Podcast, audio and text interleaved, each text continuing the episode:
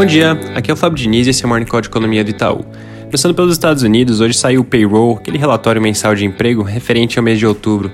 Nossa projeção é de uma criação líquida de 500 mil empregos no mês, que é próximo do consenso do mercado de 450 mil, com o indicador de salários permanecendo pressionado em 0,5% no mês e a taxa de desemprego recuando 0,2 pontos percentuais para 4,6%.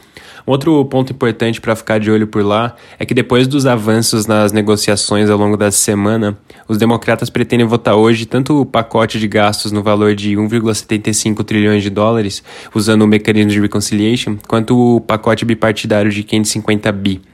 Na Alemanha, hoje mais cedo saiu a produção industrial do mês de setembro, que acabou surpreendendo para baixo com queda de 1,1% no mês, ante um consenso de mercado de alta de 1%. Apesar disso, para outubro o resultado deve ser mais positivo, levando em conta a produção de veículos no mês.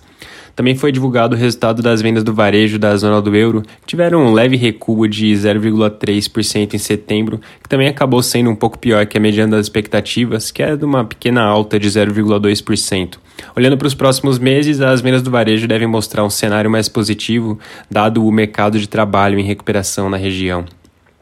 No Brasil, a semana vai caminhando para o final com as discussões todas envolvendo a PEC dos precatórios, ainda trazendo uma série de incertezas.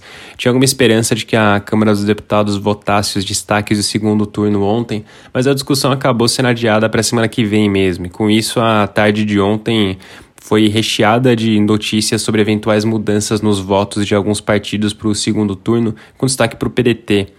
Lembrando aqui que, como a margem de aprovação do texto base no primeiro turno foi bastante apertada, essas eventuais mudanças de fato poderiam acabar afetando o, o resultado da votação, mas apesar disso, o presidente da Câmara, Arthur Lira, se pronunciou mais tarde destacando que, primeiro, não acha que essa mudança de votos vai se materializar, mas também enfatizou que na votação da semana que vem o quórum deve ser maior, o que também pode ajudar a melhorar essa margem.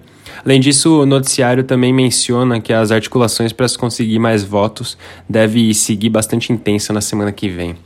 Em paralelo a tudo isso, os jornais já começam a trazer matérias mostrando que, mesmo depois de concluída a votação na Câmara, a PEC não deve ter vida fácil no Senado. O Globo, por exemplo, traz uma notícia destacando que lideranças dos maiores partidos da casa indicam que não tem consenso nas bancadas para aprovar o texto do jeito que ele está. Um outro ponto importante que essa mesma matéria destaca é que ontem o Rodrigo Pacheco, presidente do Senado, que vinha até então sugerindo que a PEC poderia ir direto para plenário, ontem acabou indicando que o texto pode precisar passar primeiro pela CCJ. Apesar disso, ele reforçou que existe sim um senso de urgência em relação à proposta para que a tramitação possa acontecer de uma forma bastante célere. Tendo tudo isso como pano de fundo, fica bastante claro que essa discussão toda vai seguir no centro das atenções na semana que vem, bastante importante ficar de olho. É isso por hoje, um bom dia e um bom final de semana.